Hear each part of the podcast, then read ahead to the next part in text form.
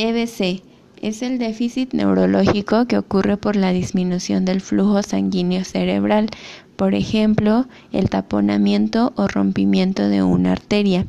Este se clasifica de acuerdo a su etiología y puede ser isquémico, que es el más frecuente con el 80%, o hemorrágico, el menos frecuente con un 20%. El isquémico se clasifica en accidente isquémico transitorio, el cual no tiene secuelas y se resuelve en un periodo de tiempo menor a 24 horas. El ictus estable, el cual preserva los signos y síntomas del inicio y no añade déficit neurológico. Ictus progresivo se caracteriza porque empeora con el tiempo y puede progresar de isquémico a hemorrágico. Las causas son el consumo de tabaco, alcohol, sedentarismo, obesidad, dislipidemias, fibrilación auricular, aterotrombosis, cardioembolia y trastornos arteriales. Signos y síntomas dependen de la zona arterial afectada. Van desde parestesias, afasia, alteraciones en la marcha, el habla y incontinencia urinaria.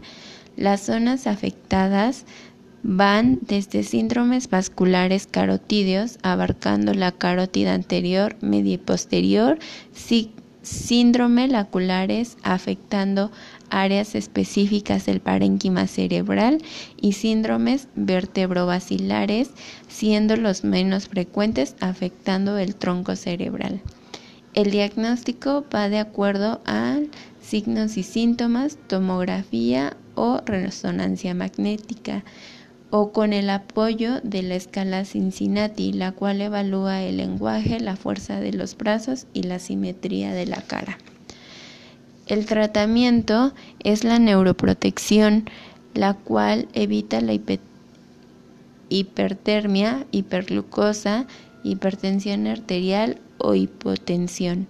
También puede ser la fibrinólisis con fármacos como antiagregantes plaquetarios o las estatinas, los cuales activan el plasminógeno convirtiéndose en plasmina y degradando la fibrina, rompiendo los coágulos.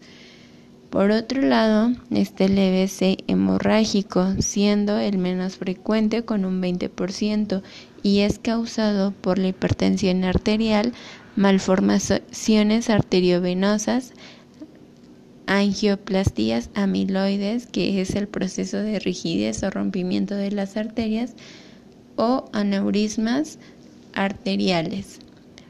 Sus localizaciones más frecuentes son el putamen, que es la afección cerebral media provocando hidrocefalia, y en el cerebelo, en la fosa anterior.